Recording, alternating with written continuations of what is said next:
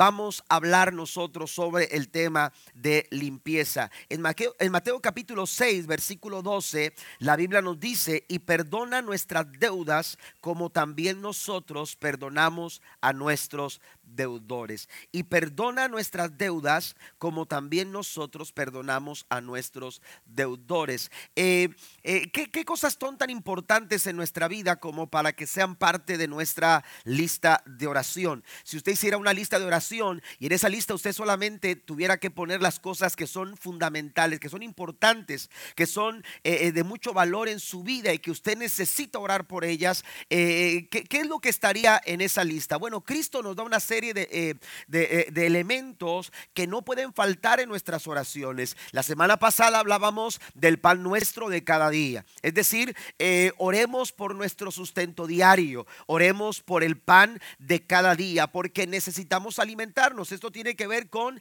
las necesidades que día a día nosotros estamos, estamos que se nos van presentando y que necesitamos nosotros la intervención de Dios para suplirlas. Pero cuando Jesús hace una, lista de los elementos que son necesarios para subsistir. El Señor, hermanos, menciona eh, esta petición y, dice el Señor, ustedes tienen que orar y tienen que pedir perdón por sus deudas, por su pecado. Está hablando de una deuda espiritual. Amén. Está hablando de una, deuda, hermanos, que tenemos con Dios porque hemos pecado, porque hemos fallado. Por eso el Señor dice, ustedes tienen que pedir perdón. Y de esta manera, y, y dice, se perdona nuestras deudas como también nosotros perdonamos a nuestros deudores. El pecado es representado aquí entonces como una deuda. Y cuando nosotros fallamos y cuando nosotros pecamos, nosotros estamos en deuda con el Señor. Pero eh, a manera de resumen, quiero mencionar esto también, que recordemos que el Padre nuestro no nos fue dado, aleluya, para que nosotros eh, eh, tengamos que pagar alguna penitencia y tengamos que repetirla tantas veces para poder estar a cuentas con Dios. El, el Padre nuestro es algo más que eso. El Padre nuestro no se nos fue dado como una receta, ni tampoco como una fórmula mágica como para decirlo lo necesario a fin de alcanzar lo que nosotros nosotros queremos. Tampoco el Padre nuestro se nos fue dado como como para aprenderlo y recitarlo y simplemente decirlo de memoria eh, eh, como si eh, entre más lo digamos las cosas van a cambiar. El Padre nuestro se nos fue dado como un ejemplo de cómo nosotros debemos orar. Y, más allá de, de, que puntualmente identifica ciertas áreas de nuestra vida que no podemos pasar por alto, el Padre nuestro tiene la intención de desarrollar actitudes correctas para poder conectarnos con Dios. Porque escuche esto, no importa cuánto tú ores, no importa cuánto tú digas, si tu oración no te está conectando con Dios, tu oración es vana. ¿Está conmigo? Si su oración, por más tiempo que usted ore, por más palabras que usted diga en su oración, si su oración no te está, si tu oración no te está conectando con tu Padre, entonces lo que tú estás orando es en vano. Y Jesús dice, cuando ustedes oren, no sean como aquellos que cuando oran todo lo que dicen son vanas palabrerías. Y el tiempo que toman es en vano. Por eso entonces les dice, ustedes van a orar de esta manera. Y entonces comienza a hablar del Padre, del Padre nuestro. Entonces nuestros pecados, aleluya, eh, eh, que en este caso Jesús lo está representando a través de una deuda. Eh, la realidad es que nuestros pecados nos han dejado en bancarrota espiritual. Y, nuestra condición es, amados hermanos, una, una, una condición en ruinas y una condición sin esperanza. No tenemos la esperanza suficiente por nuestros propios medios y por nuestros propios esfuerzos de poder alcanzar, hermano, la solución a nuestro problema básico, que es el perdón de nuestros pecados. Pero Cristo nos da, hermanos, aleluya, la invitación de que cuando nos acerquemos al Padre podamos estar a cuentas con Él, porque Cristo ha hecho todo lo necesario para que usted y yo podamos tener perdón de pecados. ¿Cuántos alaban a Dios por ello? Cristo lo hizo todo por nosotros. No se trata de lo que tú hagas o dejes de hacer. No se trata de lo que yo haga. Se trata de lo que Cristo ya hizo en la cruz del Calvario por nosotros. Y gracias a su sacrificio, Él dice, si tú pides perdón, tú vas a recibir el perdón que tú necesitas porque yo ya morí por ti y derramé mi sangre a precio de tu redención. Den un aplauso fuerte al Señor esta mañana. Entonces, el perdón está al alcance de todos aquellos que están dispuestos a pedirlo. Amén. Pero eh, el perdón es una realidad, el perdón está garantizado. Cristo lo, lo, lo, lo, pone como parte, hermanos, aleluya, de la oración del Padre nuestro, porque Jesús dice, el perdón cuando tú lo pides con sinceridad, el perdón es una garantía. No puedes especular, no puedes esperar a ver si sucede o no sucede. Si tú lo haces de corazón, si tú pides perdón de lo más profundo de tu corazón, el Señor, mi Padre, estará dispuesto a perdonarte. Nuestra condición sin el perdón es una bancarrota espiritual. Y si usted va a Mateo capítulo número 18, versículo eh, eh, los, versículos 21, 22 en adelante, Jesús empieza a hablar sobre este asunto y llega a un punto donde ilustra, hermano, nuestra condición. Eh, fielmente está ilustrada a través de la parábola del siervo, aleluya de, un siervo despiadado, porque era un hombre, amados hermanos, que debía miles y miles de, monedas de oro, diez mil talentos, aleluya, y él estaba incapacitado para poder eh, eh, solventar esa deuda. Es imposible poder hacer algo para sustentar mi deuda. Así que, aleluya, el rey lo mandó llamar y le dijo, tienes que pagarme, tienes que cubrir el adeudo, tienes que buscar la forma de pagarme. Aquel hombre, hermanos, al verse imposible, de poder cubrir su deuda. La Biblia dice en el verso 26 que el siervo se postró delante de él y le dijo, tenga paciencia conmigo. Dice la escritura en la nueva versión internacional que le rogaba le rogó, dice, tenga paciencia conmigo y se lo pagaré todo. Oiga, eh, eh, a veces nosotros estamos en una situación como esta, aleluya, y, imposibilitados, incapaces de poder cubrir una situación que nos ha superado. Este hombre estaba superado, sus fuerzas estaban superadas, sus fuerzas no eran, mire, no había podido pagar. ¿Qué le daba a él? La seguridad de que podía hacerlo el día de mañana. Sin embargo, él rogó, él suplicó. En otras palabras, él apeló la misericordia del rey. ¿Y sabe qué sucedió? Lo inesperado. ¿Sabe qué sucedió? Lo que quizás él eh, eh, ni siquiera se sentía seguro que podía alcanzar. Sin embargo, cuando el rey escuchó su súplica y su ruego, el rey estuvo dispuesto a perdonarlo. Y estamos hablando de un rey terrenal. Amén. Estamos hablando de un rey terrenal. Se dice de un hombre que era esclavo. Eh, eh, cuando la esclavitud, hermanos, en, los Estados Unidos eh, era, era, algo que se practicaba. Y entonces, aleluya, estaba aquel hombre esclavo caminando, trayendo un bulto, en bultos enormes sobre sus hombros una y otra vez, caminando. Y el capataz solamente lo miraba y se burlaba de él y hacía escarnio de él. Y aquel hombre seguía caminando, dejaba el bulto y regresaba, volvía a levantar otro bulto y caminaba y regresaba. Pero mientras él iba y venía, aquel hombre iba cantando sublime gracia y cantaba ese himno sublime gracia y lo cantaba de lo más profundo de su corazón. Y el, el capataz se burlaba de él y el capataz eh, se hacía escarnio de él hasta que el capataz le dijo, y tú, eh, esclavo, ¿quién te crees como para pensar que tú eres algo delante de los ojos de Dios? ¿Quién te crees tú como para pensar en la gracia de Dios que puede llegar a ser, de la cual tú puedes participar? Eso no es para ti, eso no es para los esclavos, eso no es para gente como tú. Pero aquel hombre seguía caminando y seguía cantando y no paraba de cantar hasta que el hombre se le acercó y le dijo, no, me estás escuchando, tú eres un esclavo. ¿Quién te asegura a ti la salvación? ¿Quién te haces, qué te hace sentir a ti que tú eres salvo cuando tú lo que eres eres un esclavo? Y aquel hombre, hermano, soltó el bulto. Y el capataz hizo un paso hacia atrás pensando esperando eh, que aquel hombre reaccionara en contra de él. Y el capataz se hizo un poco para atrás, pero aquel hombre tiró el bulto y cuando tiró el bulto le dijo, ¿cuándo me di cuenta que, que el bulto ya no estaba sobre mis hombros? Y el capataz le dijo, bueno, eso es fácil, porque ya no tienes el peso sobre tus hombros. Pues sabes qué, cuando Cristo me perdonó, ese día supe que ya no había peso en mi corazón. Tiene un aplauso al Señor la salvación está al alcance de todos.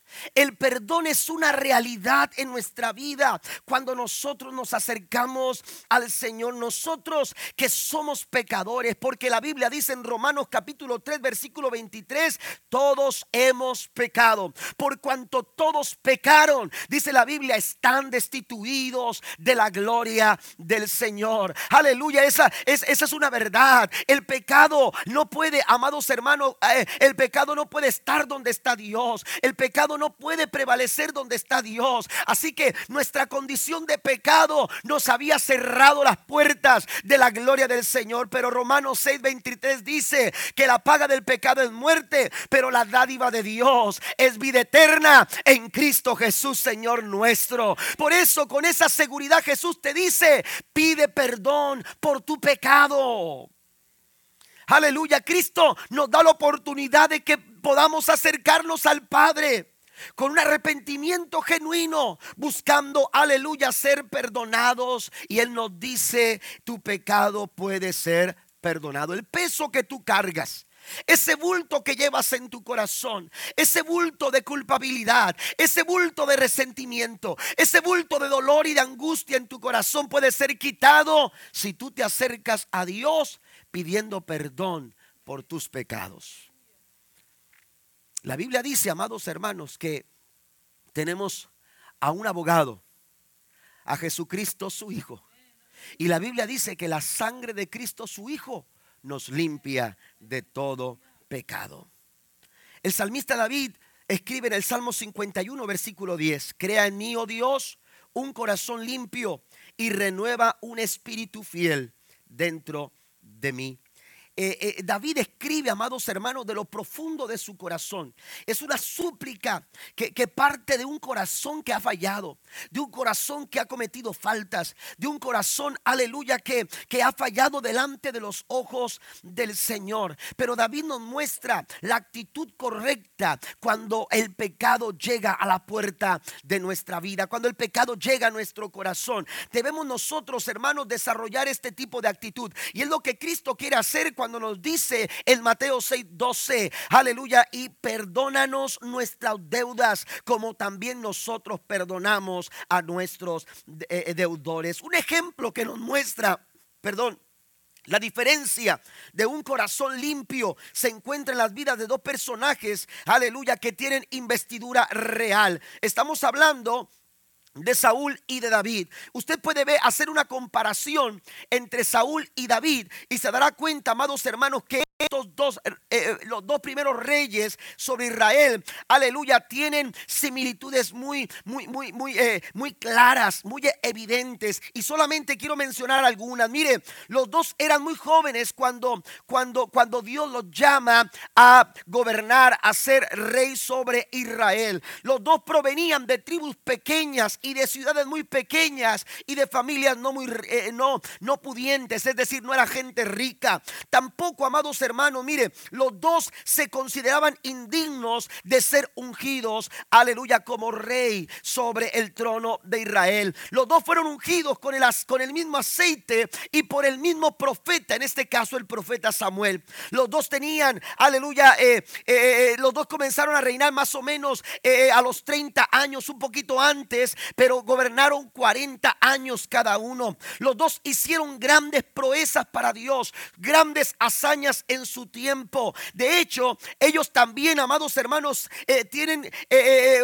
una serie de pecados en su reino, durante su reino, de tal manera, hermanos, que levantaron, encendieron la ira de Dios sobre sus vidas. Tanto Saúl como David pecaron. Lo que hizo la diferencia entre el trono de David y el trono de Saúl, lo que hizo la diferencia fue la actitud que cada uno de ellos tomaron ante el pecado.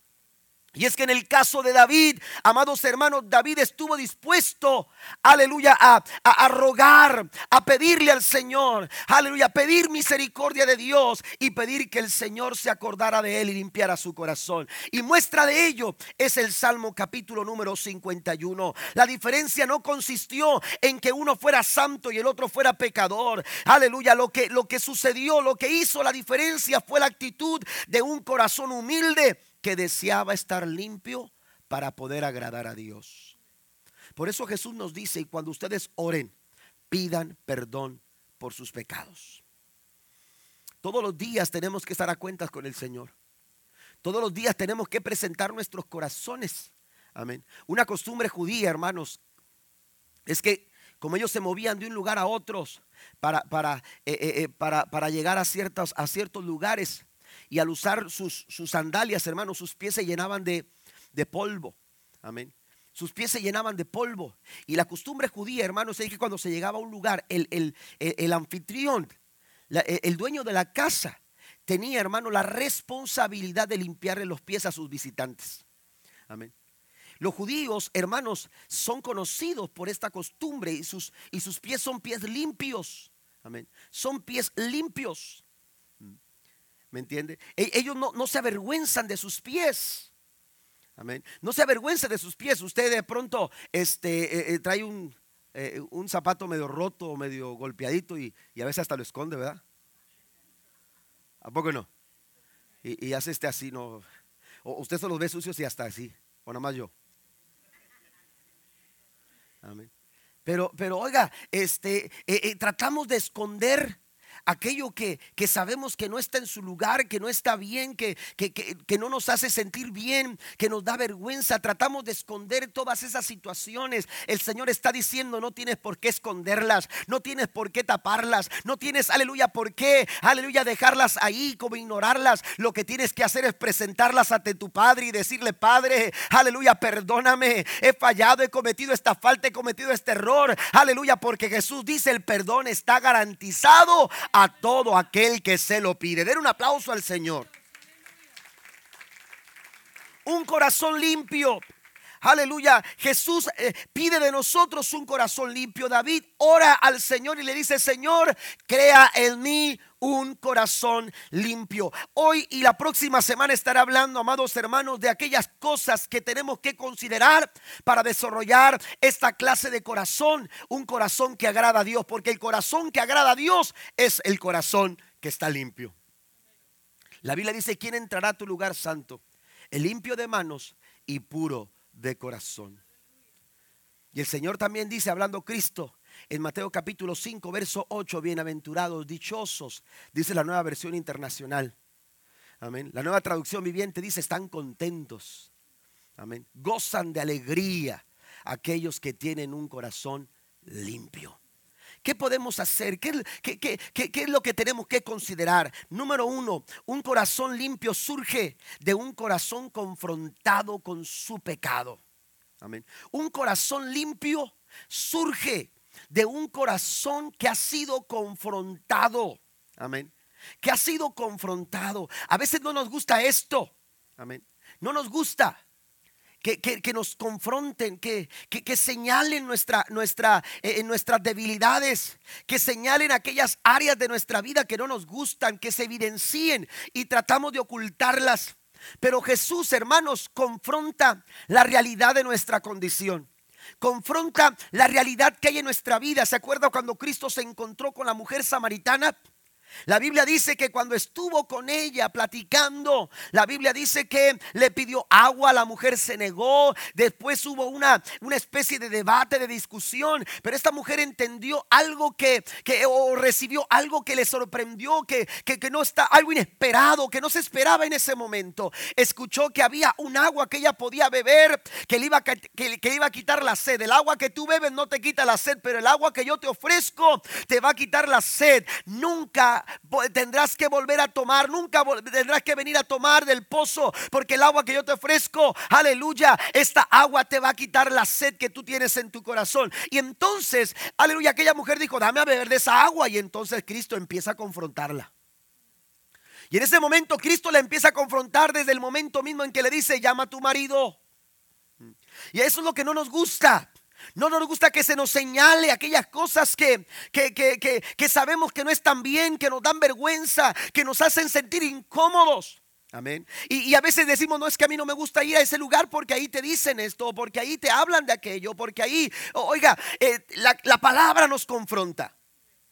Eh, La palabra del Señor nos confronta. Jesús fue confrontativo. Jesús confrontó a la mujer samaritana y le dijo, llama a tu marido. Es necesario, aleluya, que seamos confrontados. Mire, la confrontación, hermanos, tiene un propósito. Si usted va al diccionario se dará cuenta que es una acción entre personas que, que, eh, que se hace para averiguar la verdad. Amén. Eh, para averiguar la verdad, para descubrir un punto que, que, parece contradictorio, pero se confronta para llegar a la realidad. Pues Cristo, amados hermanos, confrontó a la mujer samaritana. Confrontó a la mujer samaritana y le dijo, llama a tu marido. Aquella mujer dijo, Señor, no tengo marido. Y entonces Cristo le dijo, bien has dicho, porque cinco maridos has tenido y el que ahora tienes no es tu marido. El principio, amados hermanos, aleluya, para, para, para alcanzar eh, un corazón limpio es reconocer nuestro pecado. Pero no vamos a reconocer el pecado, no vamos a reconocer que hemos fallado si no estamos siendo confrontados. Amén. Si no estamos enfrentando nuestra realidad, si no estamos siendo confrontados con nuestra condición, usted puede estar pensando que todo está bien. Usted puede estar pensando que todo va bien, que, que, no hay ningún problema. Mire, quiero llevarlos a la historia del por qué aparece el Salmo 51. Porque como ninguno otro, quizás, aleluya, eh, sea uno de los pocos salmos, hermanos, que nos dan datos de, su origen histórico. Si usted va al Salmo 51, se dará cuenta que el encabezado del Salmo dice, para el director del coro, Salmo de David, cuando después que se llegó a Betsabé, el profeta Natán lo visitó. Amén. Aquí se nos da claramente el dato histórico. Aleluya. El, el, por qué David escribe el Salmo 51. ¿Cuál es la razón de escribirlo? Aleluya. Ha sucedido algo. Ha sucedido algo y la historia nos cuenta en el segundo libro de Samuel capítulo 11 y el capítulo 12 lo que pasa.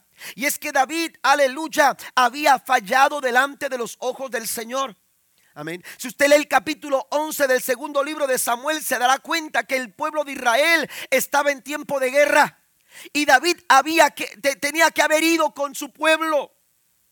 Él acostumbraba a salir con su pueblo, pero esa ocasión él decidió no salir. Y él se quedó en el palacio. Y mientras estaba en el palacio, hermanos, él no tenía por qué estar en el palacio, no había, no había una necesidad de quedarse en el palacio. Sin embargo, él se quedó en el palacio. ¿Y qué sucede cuando, cuando hay ocio?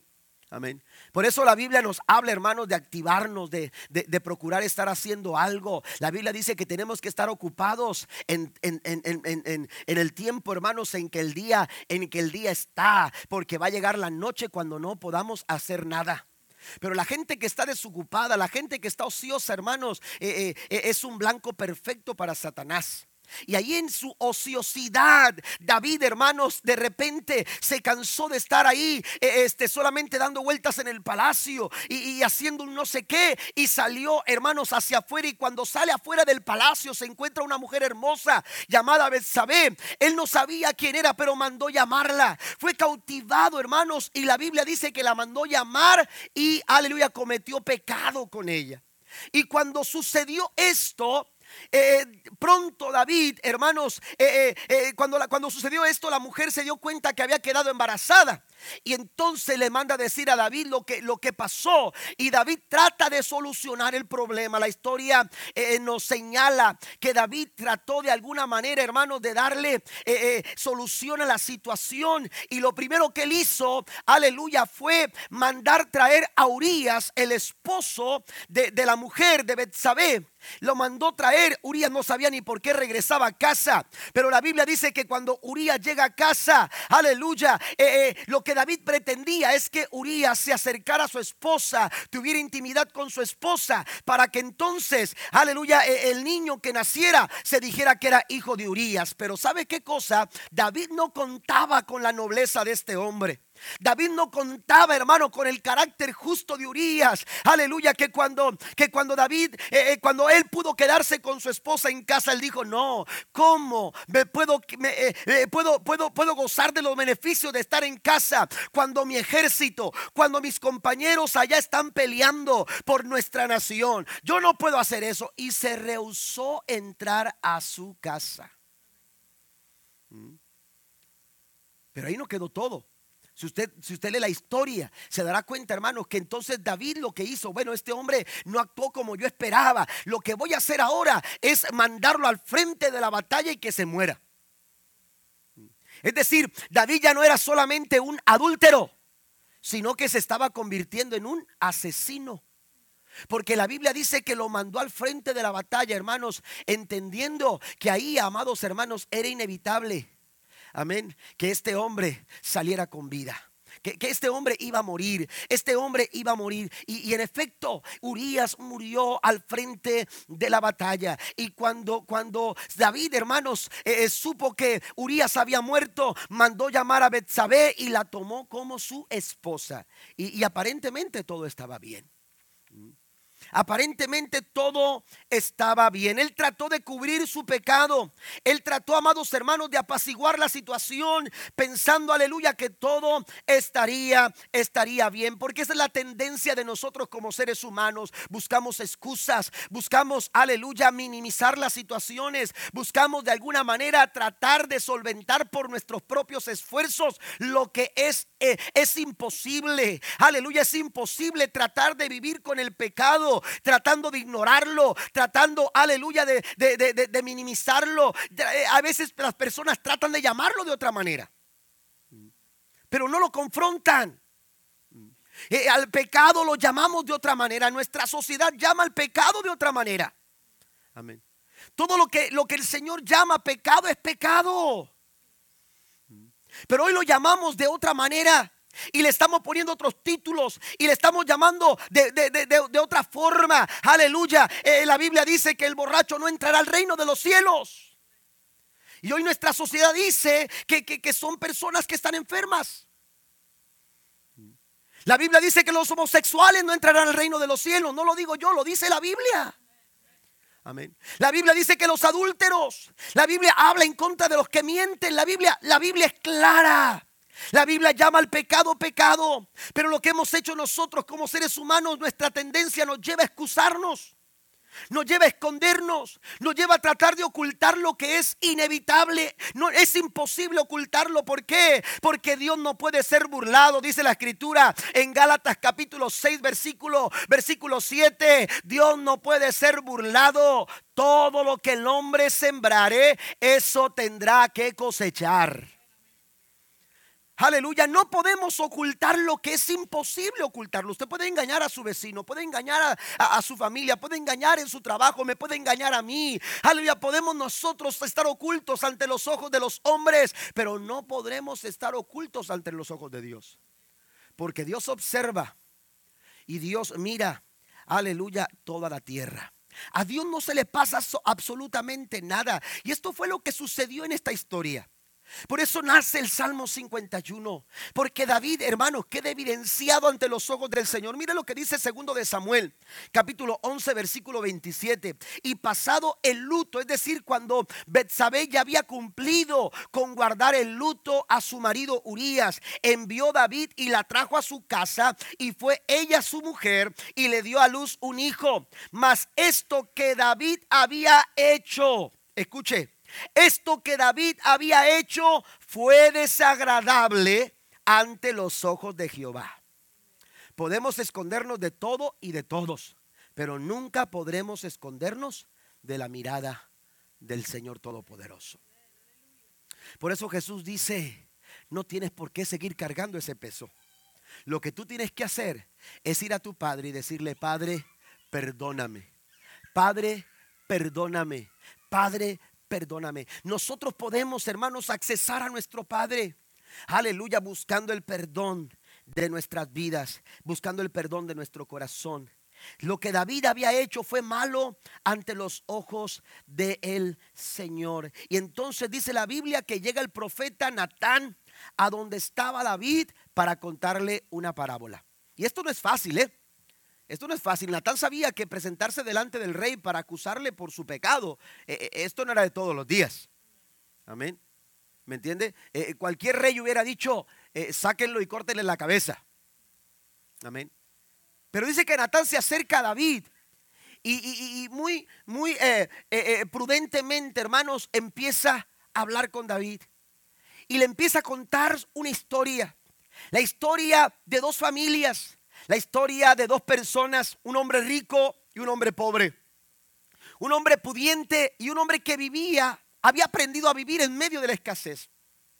Vivía con muchas dificultades, tenía muchas carencias, pero había vivía al lado de un hombre, hermano, que estaba acostumbrado a las grandes fiestas, que estaba acostumbrado a la buena comida, que estaba acostumbrado eh, eh, a, pasársela bien, a disfrutar de, las cosas buenas que le daba, aleluya, su dinero, su capacidad económica, etcétera, etcétera. Pero entonces, mientras eh, Natán empieza a contar la historia, empieza a entrar en detalles y le dice, en cierta ocasión llegó, llegó visita a, la casa del hombre que era pudiente. Y, el hombre que era pobre tenía una pequeña oveja que había comprado con mucha dificultad y que él mismo había criado.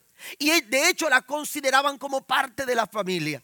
Y aquel hombre que era pudiente tenía muchas vacas, tenía muchas ovejas, pero cuando le llegó visita, no quiso matar a ninguna de ellas, sino que mandó buscar la única oveja de su vecino, la tomó, la degolló y la hizo un banquete para, para, los visitantes. Y apenas eh, eh, Datán estaba contando eso, cuando David se levanta y dice, eso, eso, eso es una injusticia.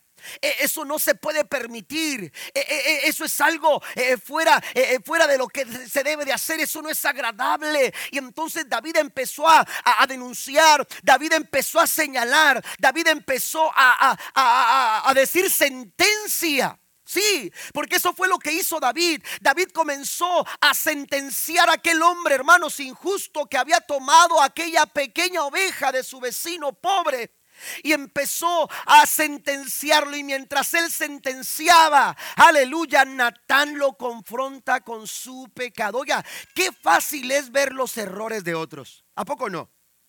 Usted no se ha dado cuenta lo fácil que es ver lo que, eh, eh, oiga, eh, lo, que sucede allá. mira, la vecina no lava bien la ropa. Mis hijos no aceptarían esa ropa así. Ah. Mira, mira cómo, se, cómo, cómo trae el cuello, no se lo planchan bien. Amén. Porque es muy fácil ver la paja en el ojo ajeno. ¿Por qué que Cristo dijo? Vayan a su Padre y pidan perdón. Porque Él sabe nuestra condición. Porque Él sabe nuestra situación. Es muy fácil ver, yo recuerdo cuando estábamos en la escuela bíblica, yo les he contado esto, pero eh, estábamos en la escuela bíblica, llega, llega una de, las, eh, eh, de, los maestros, una maestra, y dice, saquen una hoja en blanco, pongan una raya en medio, divídanla también arriba, o, una, una, raya en el encabezado, y pongan de un lado, er, pongan de un lado virtudes y del otro lado pongan defectos. Amén. Y oiga, y rayamos, pusimos y todo, y hasta la carita y pusimos todo ahí. Y, ahí estábamos y dijo, quiero que empiecen a hacer un listado de sus defectos y de sus virtudes. Yo tenía un compañero, eh, Jorge Peña, que muy, muy, muy, muy amigo mío, y, él se sentaba a un lado y, empezamos a escribir, oiga, pero bien entendidos. Eh, dijo, dijo, comiencen por las virtudes porque eso va a ser más fácil. Y oiga, empezamos con las, nos reímos todos, ¿no? Porque cuando dijo eso, porque pues sí, es más fácil poner las virtudes y empezamos. Oiga, esta hoja me faltó. Le di la vuelta y Alguien trae otra hoja que me preste. Ah. hasta se me cansó la mano. Se me acababa la tinta. Aleluya. Oiga, y entonces poniendo ahí las virtudes y virtudes y virtudes, oiga, pues que ya es mucho, ¿no? Ya. Este, y, oiga, que, que, que, voy a los defectos. Y, que el agua así yo y me rascaba la cabeza. Puedo ir al baño. Ah, oiga, y que volteó a ver a mi compañero Jorge y estaba igual, estaba en las mismas. Pues éramos casi perfectos los dos. Lo imperfecto era que él era mi compañero. Ah, y él decía lo mismo, ¿no? Pero, pero oiga, y, ahí estamos con los defectos y bien, bien, pero bien frenados. Y, que volteo y, volteo y volteo y hasta que le digo, Jorge, ¿sabes qué, Jorge? ¿Qué pasó? Dijo, no, es que no, estoy ahí en los defectos y no encuentro ni uno. Ah, oiga, todo fue que le mencioné uno y dijo, ah, no seas así. Le dije, ¿sabes qué? Préstame tu hoja y yo te doy la mía. Imagínate, tres años juntos. Amén. Tres años juntos. Y entonces, que, que, que, él agarra mi hoja y que yo agarro la de él. Oiga, pues, de aquí soy. ¿Verdad? Hasta el punto y seguido. Y, Oye, tres otra hoja. Y, oiga que empiezo a escribir los defectos y aquel, oye, párate, cálmate, tampoco seas así. Y, y oiga, pero qué fácil, qué fácil es ver los defectos en otras personas. Y qué difícil es ver nuestros propios defectos. Y a veces no es que no los veamos. Mire, el salmista David en el Salmo número 19, versículo 12 dice al Señor, líbrame de mis errores. Pero David dice, líbrame de los que me son ocultos. ¿Eh? A veces eh, no es que no los veamos, a veces los vemos, pero los minimizamos. David, oiga, David estaba denunciando a un hombre que había, había tomado un animalito y, injustamente y se había aprovechado de una persona pobre. Amén. Y, dijo, hay que hacer esto con él. Oiga, eh, magnificó las cosas, hermano. No podemos ser mano, mano, mano suave con él. Tenemos que ser mano dura. Tenemos que eh, ponerle todo el peso de la ley. Y oiga, David, eso. Pero, pero, oiga, eh, cuando nos sucede a nosotros, a veces minimizamos la situación. Bueno, fue un corderito. Vamos a regalarle otro. Vamos, vamos a buscar, eh, eh, eh, oiga, y a veces buscamos, lo, lo, queremos cubrir, lo queremos ocultar. David trató de hacer este tipo de cosas. Amén. Trató de ocultar su pecado, trató de ocultar su maldad. Aleluya. Usted le puede poner un parche, una camisa, a una camisa blanca, un parche blanco para que no se note la mancha negra en su camisa. Y usted podrá decir, ese parche me está tapando y ahora sí mi camisa está limpia. Pues la verdad es que su, su, su, su camisa lo que tiene es, aleluya, oculta una mancha. Pero debajo de ese parche está la mancha. Debajo de ese parche está el error. Debajo de ese parche está la falta. Debajo de ese parche hay algo oscuro. Amén. Y eso no nos conviene. Podemos ocultar, podemos ignorar, podemos minimizar, podemos llamarlo de otra manera. Oh, e, es una debilidad humana. Eh, fue un momento, aleluya, que, que yo no supe qué pasó conmigo. Usted lo puede llamar como usted quiera, pero delante de Dios es pecado. ¿Está conmigo? Y Dios no tolera el pecado. Dios no convive con el pecado, Dios no simpatiza con el pecado, sea lo que sea. Mira, a veces nosotros minimizamos y, nosotros eh, eh, graduamos los pecados y decimos que este pecado es, muy negro, el otro ya es un poquito menos y el otro es más. No, el otro, eh, si no lo miras ni cuenta te das. Pero pecado es pecado delante de los ojos de Dios. Dios llama pecado, hermanos, y lo llama así por su nombre. Y lo que hace Dios, hermanos, para descubrirlo es confrontándonos. Lo que hace Dios, hermanos, para descubrir esa falta es denunciando nuestro error, denunciando la falta. Y Natán lo que, lo, que estaba haciendo, amados hermanos, era confrontando. Si usted va al capítulo número 7, perdón, capítulo 12 del segundo libro de Samuel, versículo 7, la Biblia dice que Natán le dijo, entonces dijo Natán a David, tú eres aquel hombre. Tú eres, oiga, imagínese ese momento. David estaba todo lo que da sentenciando el mal proceder de aquel hombre injusto. Y cuando él, hermanos, estaba ya casi alistándose para ir a, tomar a cuenta, hermanos, a este hombre, que, eh, dime quién es, casi le decían a, Natán, no, dime quién es. Eh, es una, es una historia verídica, dime quién es. Y oiga, y Natán le dijo, ese hombre eres tú. ¿Mm? Ese hombre eres tú. Dios, Dios, hermanos, confronta el pecado porque para alcanzar a desarrollar un corazón limpio, para poder alcanzar, hermanos, a estar a cuentas con Dios, para poder estar bien con Dios, para poder hacer lo que es agradable a Dios, Dios tiene que confrontarnos con nuestro pecado. Dios tiene que confrontarnos con nuestra falta. Y a veces, hermanos, pensamos como que Dios eh, eh, se hizo de la vista gorda porque hasta este momento todo está bien. ¿Mm? Bueno, David ya parece que todo estaba bien. Y, le decía, le decía a Betsabé, no te preocupes, todo va a estar bien.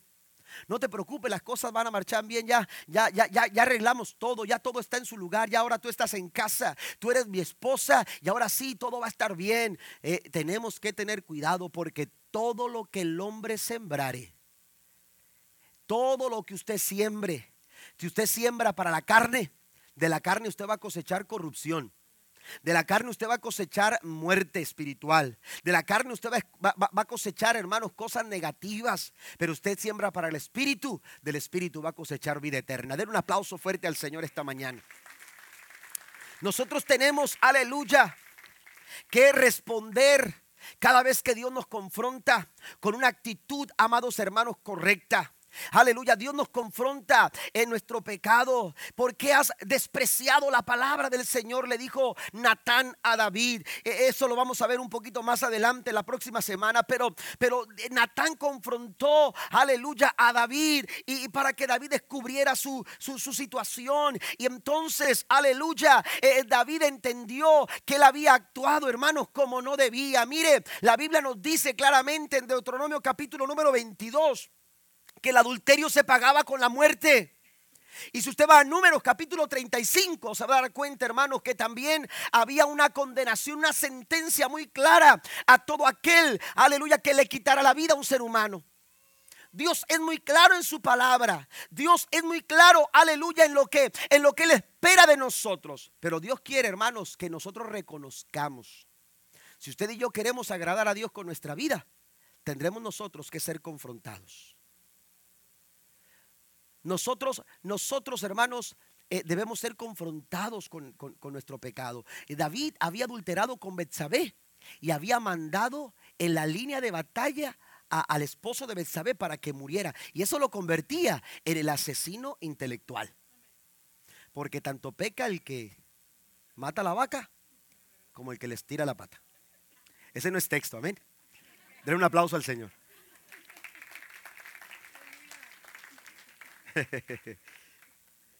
Ese no es texto. ¿Qué sucedió con David? Cuando David es denunciado, cuando David es confrontado, la Biblia nos dice, hermanos, que David expresó su arrepentimiento. Amén. Las palabras de David me, me, interesa mucho mencionarlas porque la Biblia dice que él dijo, pequé contra Jehová. Amén. Pequé contra Jehová. Esta confesión, hermano de David, es un ejemplo para nosotros. ¿Sabe por qué? Porque David puso la culpa directamente sobre sus propios hombros.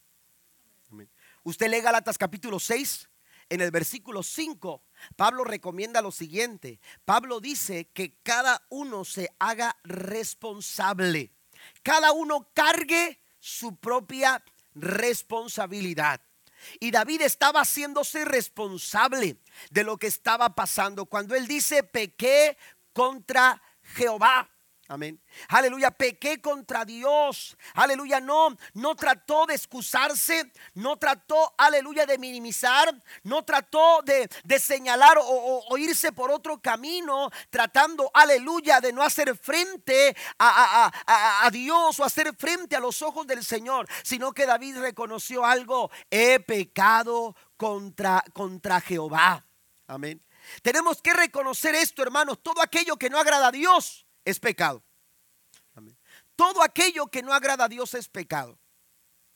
Y Dios es muy claro en su palabra de lo que Él espera de ti y lo que Él espera de mí. Amén. Las palabras de David, hermanos, hacen la diferencia entre, entre, lo, entre lo que sucedió con Saúl, que Saúl fue desechado, y lo que sucedió con David, porque a diferencia de con Saúl, mientras que el reino de, Saúl o el trono de Saúl, hermano, fue desechado, aleluya, el trono de David fue afirmado. Amén. Por eso es importante eh, eh, responder como se debe cada vez que Dios nos confronta con nuestro pecado. Hay personas que se molestan. Hay personas que se molestan hasta con el pastor. Ah, es que el pastor predicó eso porque sabe algo de mí. Amén. A lo mejor el pastor ni sabe nada de ti, pero el que lo sabe todo de ti está en su trono y te está contemplando cada día, las 24 horas del día. Él lo sabe todo de ti. La mujer samaritana corrió a su pueblo y le dijo, vengan a ver un hombre que me ha dicho todo lo que yo he hecho. Amén. No se moleste no se enoje. Aleluya, hay que, hay que, hay que tener una actitud humilde. Ah, David reconoció y él dijo, voy a asumir mi responsabilidad. Voy a poner sobre mis hombros la carga de mi pecado, porque yo he pecado contra, contra Jehová. Mire, esta confesión, aleluya, es una confesión sincera y real, porque cada vez que hacemos una confesión, la Biblia dice, hermanos, que si confesares con tu boca que Jesús es el Señor y creyeres en tu corazón que Dios lo levantó de los muertos, serás salvo.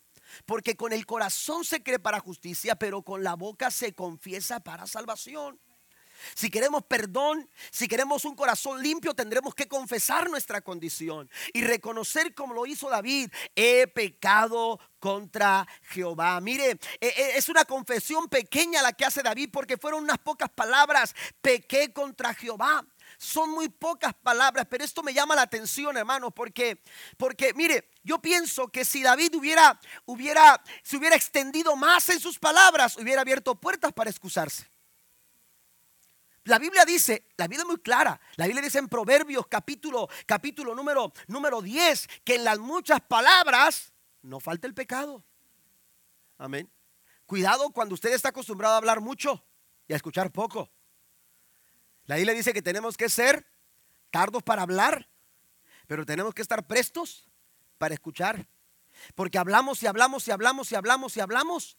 Y hermanos, en las muchas palabras siempre habrá, hermano, la oportunidad de tomar caminos equivocados. En las muchas palabras, hermanos, no falta el pecado. David, hermano, no se tomó muchas palabras para decir lo que tenía que decir. David no se tomó muchas palabras para tener que expresar lo que sentía en su corazón. Por eso en pocas palabras le dijo al Señor, he pecado contra Jehová. He pecado contra Jehová. Reconoce su, culpa y lo hace abiertamente. Aleluya. No busca pretextos. No busca escaparse. No busca apelar a su debilidad humana. Él es franco y sin negar la verdad le dice a Natán, he pecado contra Jehová. David habla de sí mismo. He pecado contra Jehová. No, no, no, no, no, no lo hace, eh, eh, eh, no, no, no, no se pone en una condición, hermano, general. Él no dice, hemos pecado, no dice, he pecado. He pecado. Esto es algo personal. La salvación del hombre es personal. Hay personas que piensan, hermanos, que pueden ser salvos simplemente porque la esposa va a la iglesia o porque la mamá va a la iglesia, o porque sus hijos van a la iglesia. Todos le tendremos que dar cuentas a Dios de una forma personal, de una forma individual. Dios no te va a preguntar qué es lo que hizo dejó de hacer tu mamá, cómo vivió tu mamá, cómo vivió tu papá, cómo vivieron tus hijos, cómo vivió tu esposa o tu esposo. Jesús, aleluya, tendrá, Dios nos va a tomar cuentas a cada uno de nosotros de forma personal. Y usted tendrá que dar cuentas de su propia vida. Amén.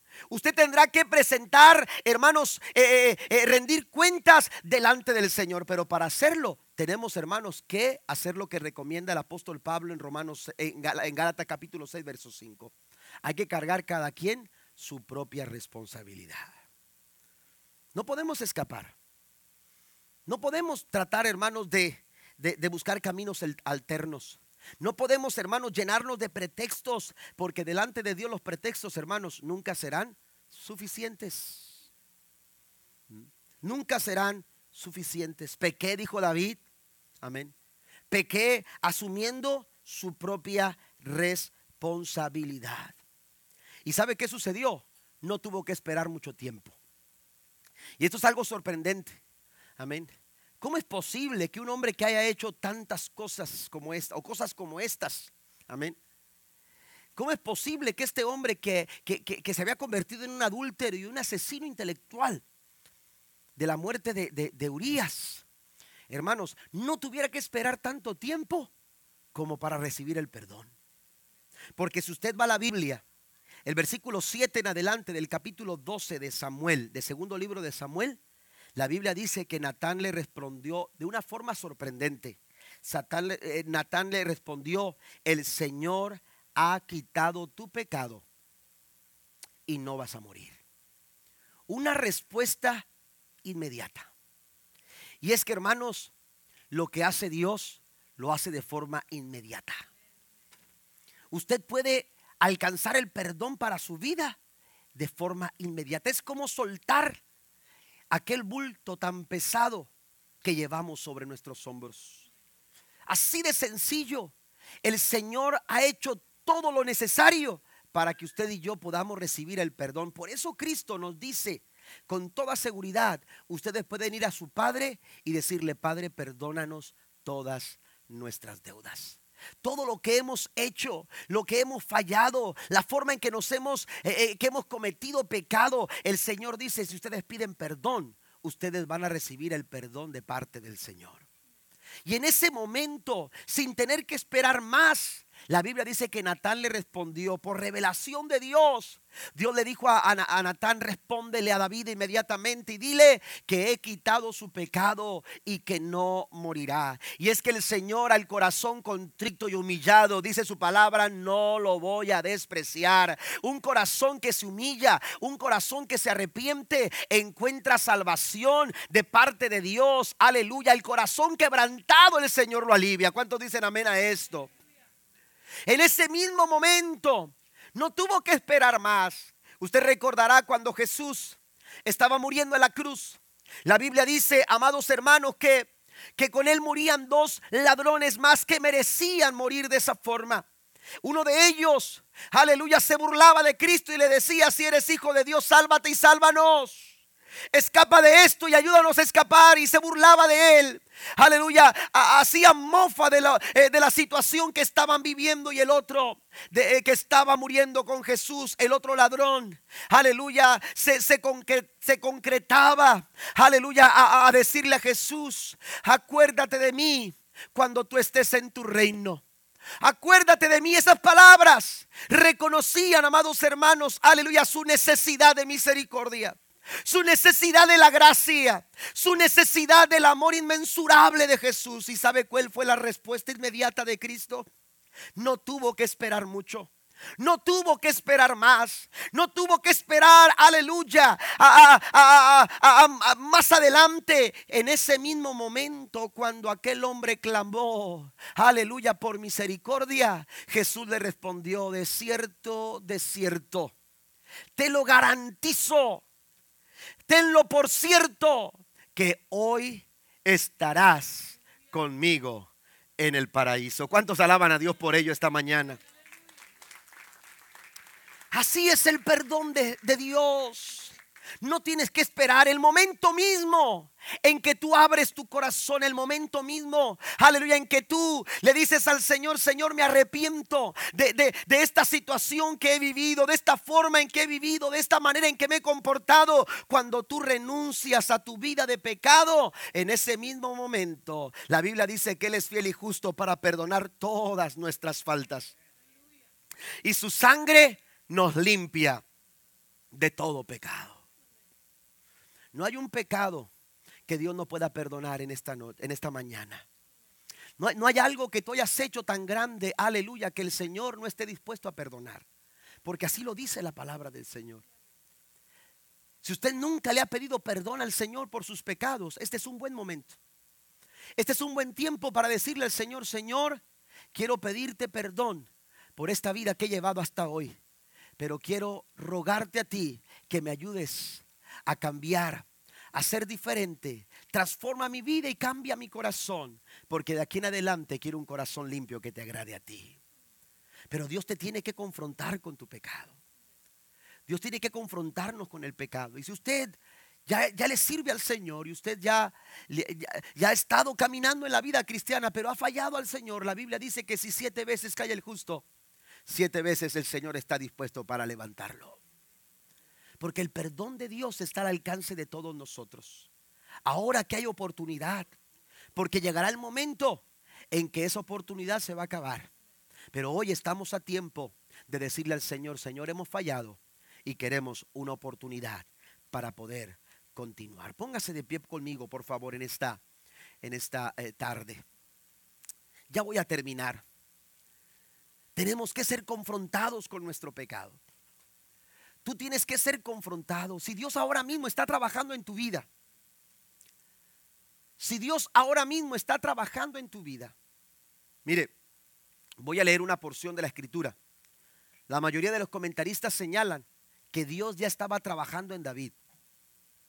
Y la llegada de Natán, hermanos, simplemente fue para cerrar lo que Dios ya estaba haciendo con David.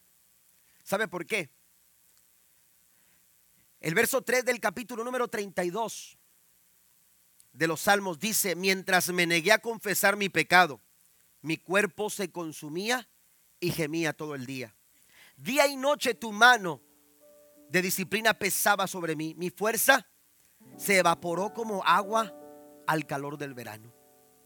David no se la estaba pasando bien. Urias ya no estaba. Amén. Ahora él y Betsabé estaban casados, ya no hay adulterio. Pero el Señor estaba confrontando el corazón de David. Tú aparentas que todo está bien, pero las cosas no están bien, David. El pecado, hermanos, nunca te hará sentir bien. El pecado siempre te va a pasar factura. A veces parece que todo está bien. Ahí está. Ahí está. Parece que todo está bien. Pero el pecado siempre te va a pasar factura. El hijo pródigo salió para comerse el mundo, para comerse el mundo. ¿Y qué sucedió? El mundo se lo comió a él. Y llegó a su casa, hermanos, totalmente arruinado. Esa deuda. Esa es la deuda que Cristo señala en, en el Padre nuestro. Llegó totalmente endeudado. Y le dijo a su padre, Padre, pecado, estoy endeudado con el cielo y estoy endeudado contigo. Todo lo que puedo hacer es trabajar como otro más de tus jornaleros. Todo lo que puedo, lo que puedo hacer es, es tratar de salir adelante, tratando de pagarte como otro más de tus jornaleros. El pecado siempre traerá vergüenza, el pecado siempre te hará pasar mal las cosas, vivir mal. El pecado no te dignifica ni beneficia a tu familia ni tu matrimonio. Tu vida no es beneficiada por el pecado. El pecado te va a pasar factura. El pecado trae como consecuencia la muerte. Pero en Cristo hay perdón. En Cristo hay solución para esa situación. Y si hemos pecado, abogado tenemos para con el Padre. Este Padre que nos presenta la oración de Jesús, el Padre nuestro. Abogado tenemos para con el Padre. ¿Qué has hecho? ¿Qué has hecho en tu vida que, que, que Cristo no pueda abogar por ti.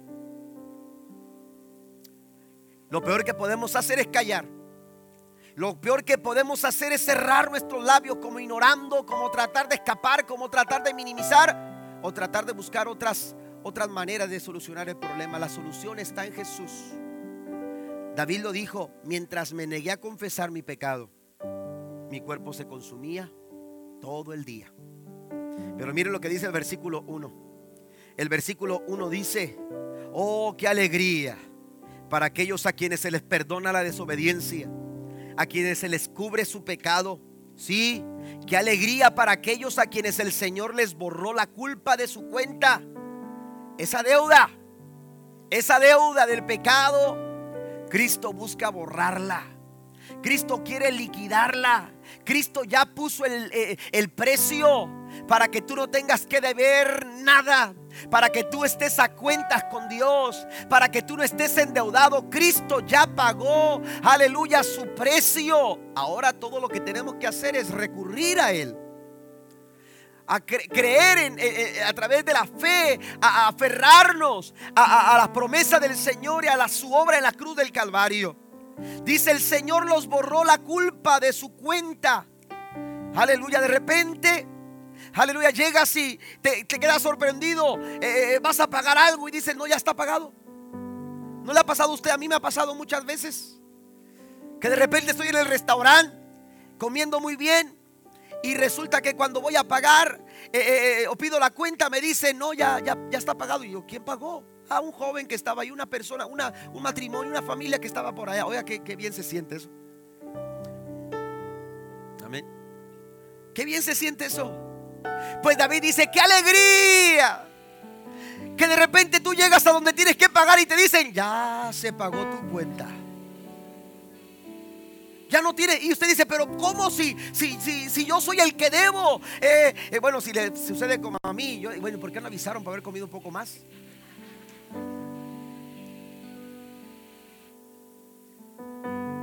Pero qué alegría, dice David, cuando tú llegas y dices, deuda ha sido saldada. ¿Se imagina usted la reacción del, hijo pródigo cuando escuchó que su padre, cuando él llegó y le dijo, Padre, pecado contra el cielo y contra ti, no soy digno de ser llamado tu hijo? Y el padre lo levanta. Andaba todo sucio, oliendo mal, con unas, con unas eh, eh, eh, ropas, hermanos, de miseria, porque eso es el pecado, es miseria. Tú no tienes por qué vestirte de esa manera. Y el padre lo besó, el padre lo abrazó, le dio un abrazo de esos fuertes. Y entonces mientras lo abrazaba, la gente sorprendida por lo que estaba pasando y, el padre gritó, ¡Ey! Vayan a preparar el baño y preparen ropa nueva y preparen zapatos nuevos y preparen anillo nuevo. Porque aquel hijo que había muerto ha resucitado. Aquel que estaba extraviado ha regresado a casa. Aleluya, ya se iban de camino para prepararlo todo cuando los detiene. Y yo me imagino que el padre seguía abrazando al hijo y les decía otra cosa, que vayan y busquen al becerro más grande porque es tiempo de hacer fiesta y de celebrar porque mi hijo está de vuelta en casa.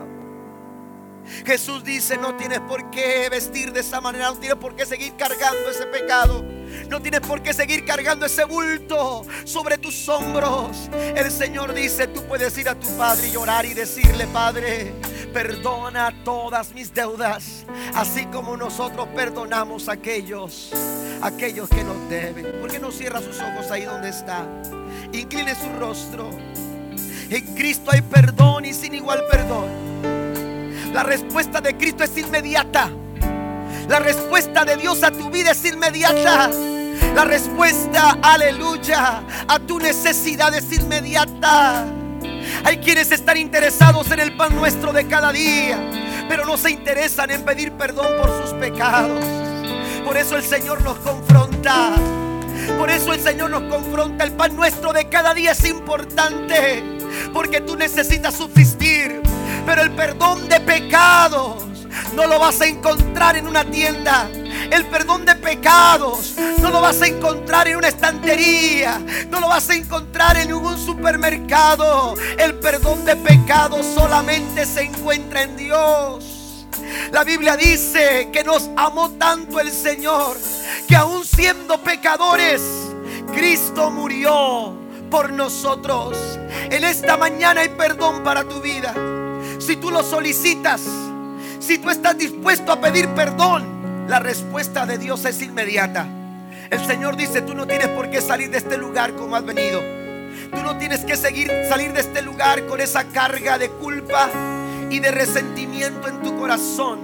Tú puedes salir de este lugar limpio, limpio de toda conciencia, limpio de todo pecado, porque la sangre de Jesucristo su Hijo nos limpia. La sangre de Cristo no cubre tu mancha, la sangre de Cristo limpia tu corazón. Purifica tu corazón, lo quita completamente, aleluya, esa mancha. Aleluya, Cristo lo hizo todo para que tu corazón esté limpio. Pero tú necesitas solicitar el perdón. Y yo quisiera hacer un primer llamado en esta mañana a todos aquellos que necesitan, que necesitan pedir perdón por sus pecados que necesitan confesarle a Jesús su necesidad de perdón. Aleluya, ahí donde está. Todo lo que tiene que hacer es levantar su mano derecha. Usted que nunca ha recibido a Jesús como su Salvador personal. Pero esta mañana usted quiere decirle al Señor, Señor, quiero que entres a mi corazón. Quiero entregarte mi vida. Quiero entregarte todo lo que soy.